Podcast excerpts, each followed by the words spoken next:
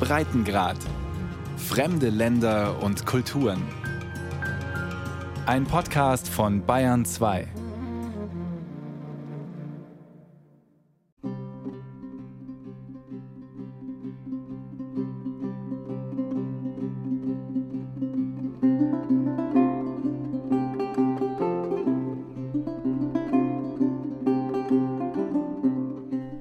vor ihr steht im Pariser Louvre, dann ist sie vor allem klein und ziemlich unnahbar. Nur 77 Zentimeter hoch und 53 breit ist die Mona Lisa, aber für die Kunstgeschichte ist sie eine ganz große.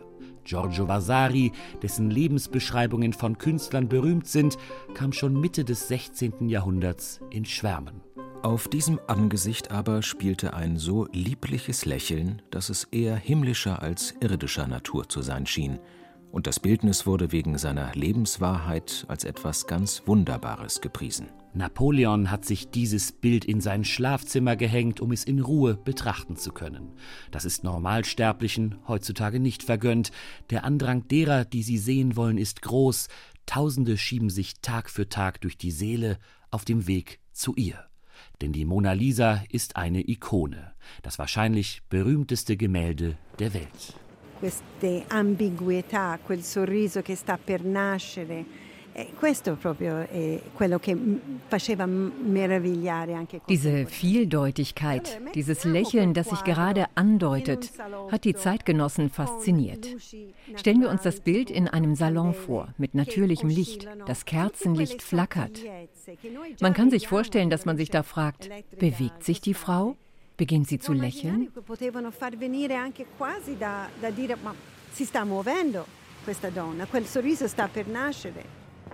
Josephine Rogers Mariotti ist Kunsthistorikerin.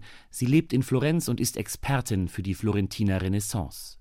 Das Bild der Mona Lisa umgibt etwas Mystisches, sagt man, und das liegt nicht nur an ihrem sagenumwobenen Lächeln. Das hängt auch mit der Geschichte dieses Bildes zusammen. Vieles ist rätselhaft, war und ist Stoff für Legenden. Leonardo da Vinci, dieses Universalgenie, hat selbst vieles im Dunkeln gelassen. Wahrscheinlich hat er im Jahr 1503 begonnen, das Bild zu malen. Wahrscheinlich reiste es mit ihm von Mailand über Florenz bis nach Frankreich. Kurz vor seinem Tod 1519 in Frankreich soll Leonardo das Bild dem französischen König verkauft haben. Es hing im Schloss Amboise, in Fontainebleau und in Versailles. Aber vor allem ist die Mona Lisa ein Wendepunkt in der Kunstgeschichte. Leonardo è il primo che porta a praticamente dipingere l'invisibile.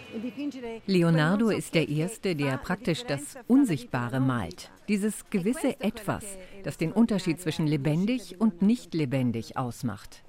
Das ist die besondere Leistung Leonardos. Es ist eigentlich ein ganz gewöhnliches Bild. Er verwandelt es aber in ein Erinnerungsbild, in ein Phänomen des wirklichen Lebens. E vita. Lisa Gerardini del Giocondo war das Modell für das Bild der Mona Lisa. Davon sind heute die meisten Kunsthistoriker überzeugt.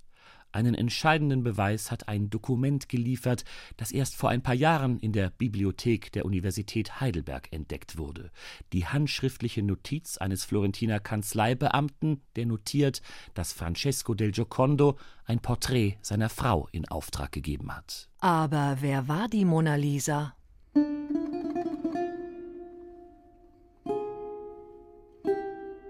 In der Via della Stufa in Florenz bezog die Familie del Giocondo 1503 einen neuen Palazzo. Es heißt, Francesco del Giocondo, der Tuchhändler war, habe das Porträt seiner Frau wegen des neuen Heims und der Geburt eines weiteren Kindes in Auftrag gegeben. Fünf Kinder hatten die beiden insgesamt. Lisa war schon die dritte Ehefrau von Francesco. Die ersten beiden waren früh im Kindbett gestorben. Als Francesco und Lisa heirateten, war sie erst 15, er war mit 30 schon doppelt so alt. Mona Lisa war sehr schön, schreibt Vasari. Als das Bild in Auftrag ging, war sie Anfang 20. Sie kam aus der wohlhabenden Familie Gerardini. Manche sprechen von einer Liebesheirat, aber das ist wohl Spekulation. Um Lisa Gerardini del Giocondo gibt es noch viele Rätsel. Die Versuche, sie zu lösen, sind zu einer Art Schatzsuche geworden. Und das liegt vor allem an Silvano Vincetti.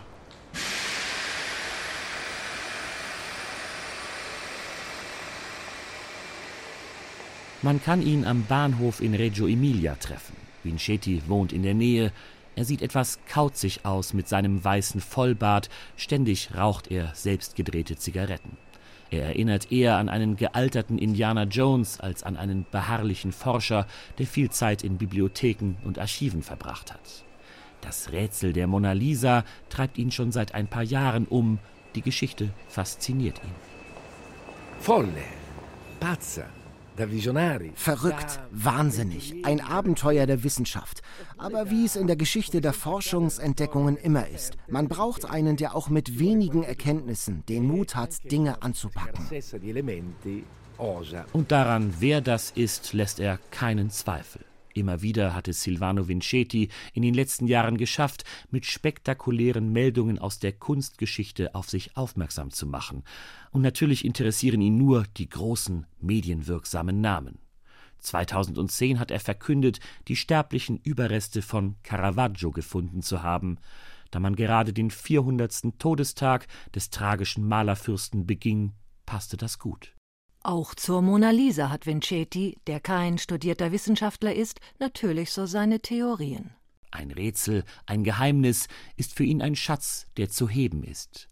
Die Mona Lisa ist für seine Ambitionen ideal, es gibt noch viele offene Fragen è difficile ed ardua, anche perché molti storici in questi ultimi decenni. Auch weil viele Historiker in den letzten Jahrzehnten sehr fantasievolle Theorien über Mona Lisa entwickelt haben. Einige sind begründet, andere ähneln eher einem Roman als historischer Forschung.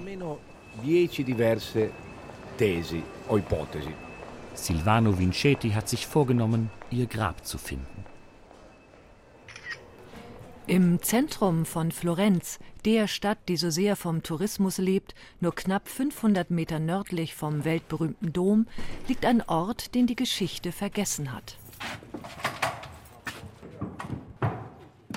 Das ehemalige Kloster Sant'Orsola ist heute eine Ruine. Dem verfallenen Gebäude ist aber noch anzusehen, wie groß und bedeutend das Kloster einstmals war. Der Gebäudekomplex wurde auf einem halben Hektar errichtet. Inzwischen sind die meisten Fenster von außen zugemauert. Die Eisentür, durch die man heute eintritt, ist der Eingang zu einer Baustelle und nicht das Tor eines früher prächtigen Klosters. Gianfranco Romandetti hat eine schwierige Aufgabe, etwas aus Sant'Orsola, dieser Klosterruine, zu machen. Er arbeitet als Architekt für die Metropolregion Florenz. Zuerst musste er sich einen Überblick verschaffen. Alles, was man hier sieht, sind Bauarbeiten, die die Finanzpolizei in den 90er Jahren vorgenommen hat. Sie wollte aus dem Komplex eine Kaserne machen. Am Anfang haben wir gedacht, es gibt gar nichts mehr vom Kloster. Die haben Tabula Rasa gemacht, aber nein, wir haben alles ziemlich vollständig vorgefunden. Was immer man für vollständig hält die Guardia di Finanza hat, bevor sie in Sant'Orsola einziehen wollte, so ziemlich alles mit Stahlbeton überzogen. Im größten Innenhof hat sie ein riesiges, tiefes Loch graben lassen. Hier sollte eine Garage entstehen. Die Finanzpolizei zog aber nicht ein. In der Garage steht nun meterhoch das Wasser. Den ersten großen Eingriff in die Klosteranlage gab es schon nach 1799, als Napoleon mit seinen Truppen in die Stadt einzog und das Kloster säkularisierte. Die Nonnen mussten ausziehen, alles wurde leergeräumt, auch die beiden Kirchen, die es hier gab. Nach 1810 wurde aus St. Ursula eine Tabakfabrik, angeblich wurde hier die starke toskanische Zigarre erfunden. Gianfranco Romandetti kann sich an der Geschichte dieses Klosters begeistern. Und das liegt auch an der Lisa Gerardini, der Mona Lisa. Schon seit etwa zehn Jahren weiß man, dass sie hier begraben worden ist. In der großen Kirche nebenan, San Lorenzo, wird das Archiv des alten Klosters aufbewahrt, unter anderem ein Sterbebuch aus dem 16. Jahrhundert. Ein Eintrag ist der Beweis. Lisa, donna fu di Francesco del Giocondo, morì a di 15 de luglio 1542 sotterosi in Sant'Orsola, tolse tutto il capitolo.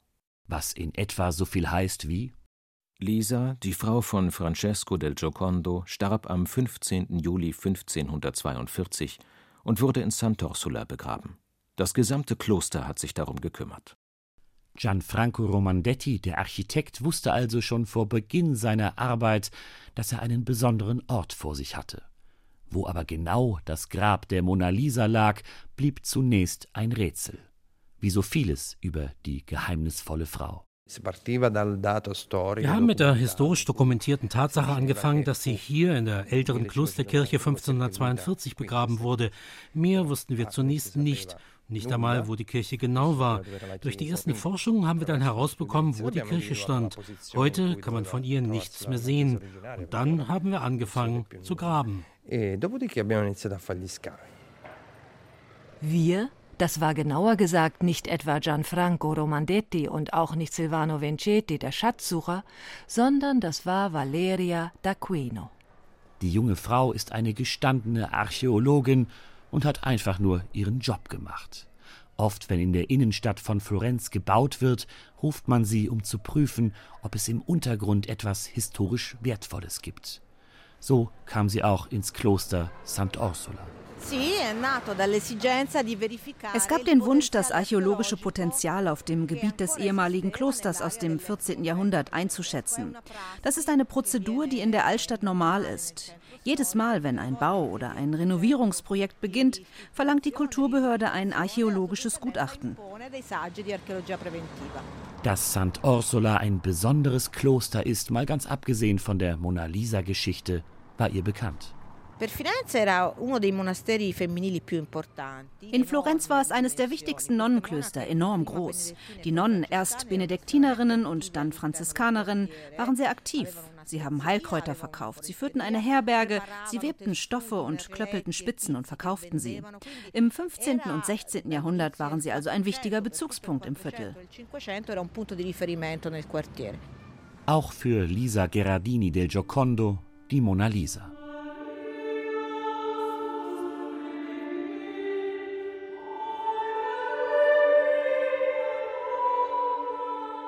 Lisa Gerardini und das Kloster Sant'Orsola, das war eine außergewöhnlich enge Verbindung. Es gibt Rechnungsbücher im Archiv des Klosters, die belegen, dass Lisa dort Einkäufe gemacht hat. Aqua di Chiocciola hat sie hier gekauft, einen Schneckensud, von dem man damals sagte, er sei gut für die Haut. Eine Spezialität der Klosterschwestern. Und dann gab es noch ein familiäres Band. Marietta, eine der Töchter Lisas und Francescos, spürte eine religiöse Berufung. Sie wurde Nonne, zog 1521 ins Kloster und nahm den Namen Schwester Ludovica an. Josephine Rogers Mariotti hat das enge Band zwischen Lisa und dem Kloster erforscht. Vicino a casa sua, era dietro l'angolo. Das Kloster lag nahe an ihrem Zuhause. Die Via della Stufa, wo die Del Giocondos lebten, grenzt an Sant'Orsola an. Dadurch, dass Lisas Tochter ins Kloster eintrat, hatte sie ständigen Kontakt zu den Nonnen. Für die Klosterschwestern war der Kontakt zur Familie del Giocondo durchaus lukrativ. Francesco spendete einen großen Betrag für den Bau einer zweiten Kirche innerhalb der Klostermauern und für die neue Sakristei. Die Tochter Marietta brachte, als sie ins Kloster einzog, ihre Aussteuer mit.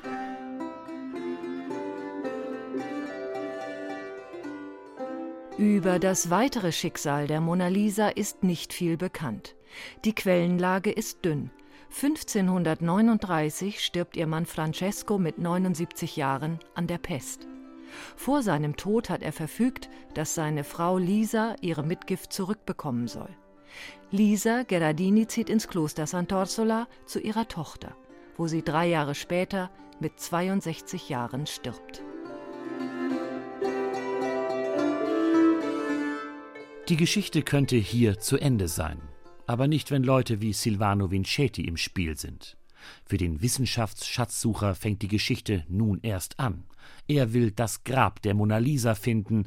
Sein Traum ist, aus den Knochen der Mona Lisa ihre DNA zu entschlüsseln, um auch ihr Aussehen rekonstruieren zu können. Deshalb hat er sich auf Sant'Orsola gestürzt. Da, wo Kunsthistoriker und Archäologen gern im Verborgenen arbeiten, betreibt Vincetti sein Marketing. Dazu gehört die altbekannte Mischung aus zu lösendem Rätsel und vorgeblicher Seriosität. Wir kannten den Ort des Begräbnisses aufgrund historischer Forschungen. Wir haben mit nur wenigen Erkenntnissen begonnen, doch sie reichten, um die Forschungsarbeit zu rechtfertigen. Während der Arbeiten haben wir dann auch Glück gehabt. Poi il resto in corso d'opera, man mano siamo stati anche fortunati. Dass sie Glück gehabt haben, meint auch Valeria d'Aquino, die Archäologin, die in Sant'Orsola gegraben hat. Dieses Glück verdankt sie auch ein wenig Silvano Vincetti, der mit seiner Mona Lisa Story Medien aus aller Welt nach Sant'Orsola gebracht hat. Es hat mich beeindruckt, so viele Journalisten zu sehen, die sich jeden Tag an die Zäune drückten und beharrlich fragten, ob das Grab, das wir gerade aushoben, das von Lisa Gherardini war. Normalerweise arbeiten wir Archäologen im Schatten der Medien, an Orten, wo niemand hinkommt. Und hilfreich waren die Medien für seine Arbeit zudem. Silvano Vincetti sorgte für internationale Aufmerksamkeit und Geld für die Grabungen. Für mich war das gut. Ohne dieses mediale Aufsehen hätte ich in der Kirche drei, vier sehr eng begrenzte Probeausgrabungen gemacht. Und sicherlich hätte ich nicht alle Daten sammeln können, die ich heute habe. Das klingt unschön, aber der Ruhm von Lisa hat es mir erlaubt, auf der gesamten Fläche der Kirche und so tief wie es nötig war, zu graben.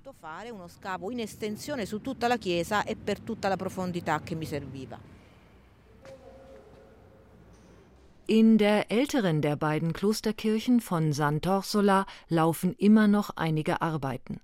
Im Boden, den sie vom Stahlbeton befreit haben, sieht man jetzt die Stellen, wo die Gräber waren. Manchmal sind es einfache Löcher in der Erde, manchmal kleine Kammern mit gemauerten Wänden. Aber es wurden hier nur neun Grabstellen gefunden. Nicht jede Klosterschwester habe hier ihre letzte Ruhe gefunden, sagt Gianfranco Romandetti, der Architekt. Das war nicht der Begräbnisort für alle Nonnen des Klosters, denn sonst hätten wir hunderte Gräber finden müssen. Es gab schließlich 700 Jahre lang Beerdigungen. Hier begraben zu werden, war ein Privileg für einige wenige. Aus den Dokumenten weiß man, wer dem Kloster etwas vermacht hat. Es war also ein privilegierter Ort.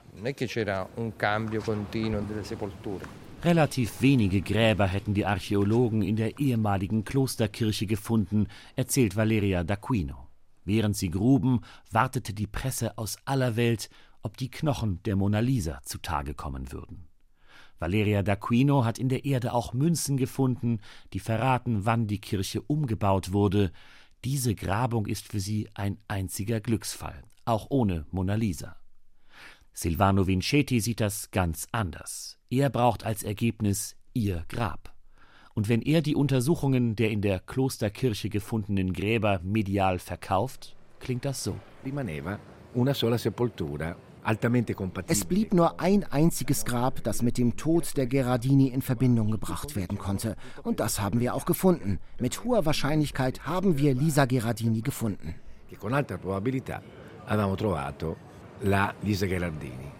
Links in der ehemaligen Kirche soll es sein. Eine kleine Grabkammer befindet sich dort.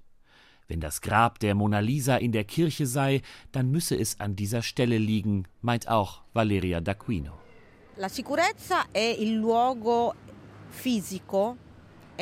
Es ist die seitliche Grabstelle, die man in der Kirche sehen kann. Wir sind uns sicher, weil die anderen Grabstellen nicht aus dem 16. Jahrhundert sein können. Die acht anderen Grabstellen sind fast ein Jahrhundert älter. Quindi le sepolture terragne, le otto sepolture rinvenute, sono precedenti di quasi un secolo. Io nel mio intimo sono pienamente convinto ich bin mir ganz sicher, dass es ihr Grab ist. Denn alle Anzeichen, alle Ergebnisse sprechen dafür.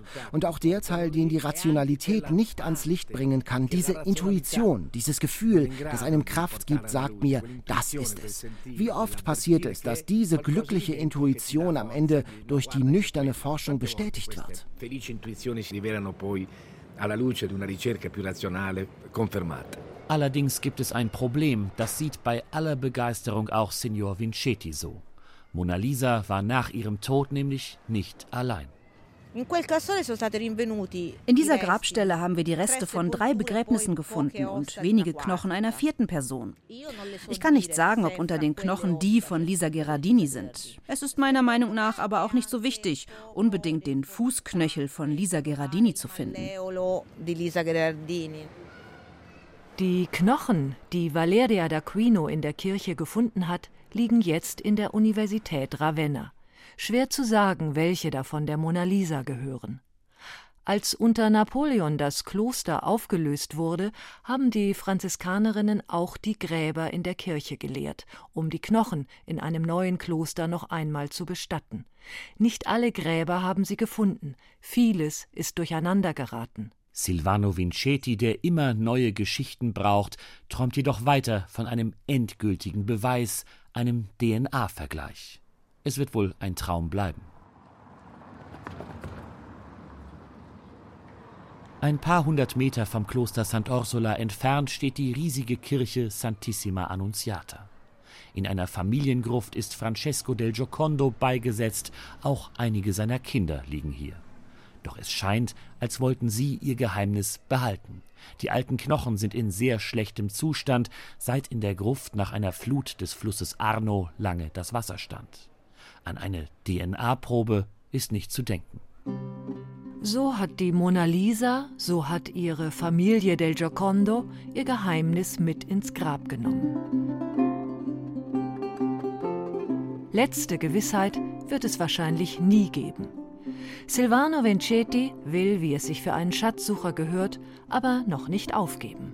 No, non è finita innanzitutto perché saremo un po' testardi, saremo Nein, es ist noch nicht zu Ende. Wir sind vielleicht etwas dickköpfig, visionär oder eitel, aber wir hoffen immer noch, die DNA zu bekommen. Es ist nicht ausgeschlossen, dass es noch Überraschungen gibt.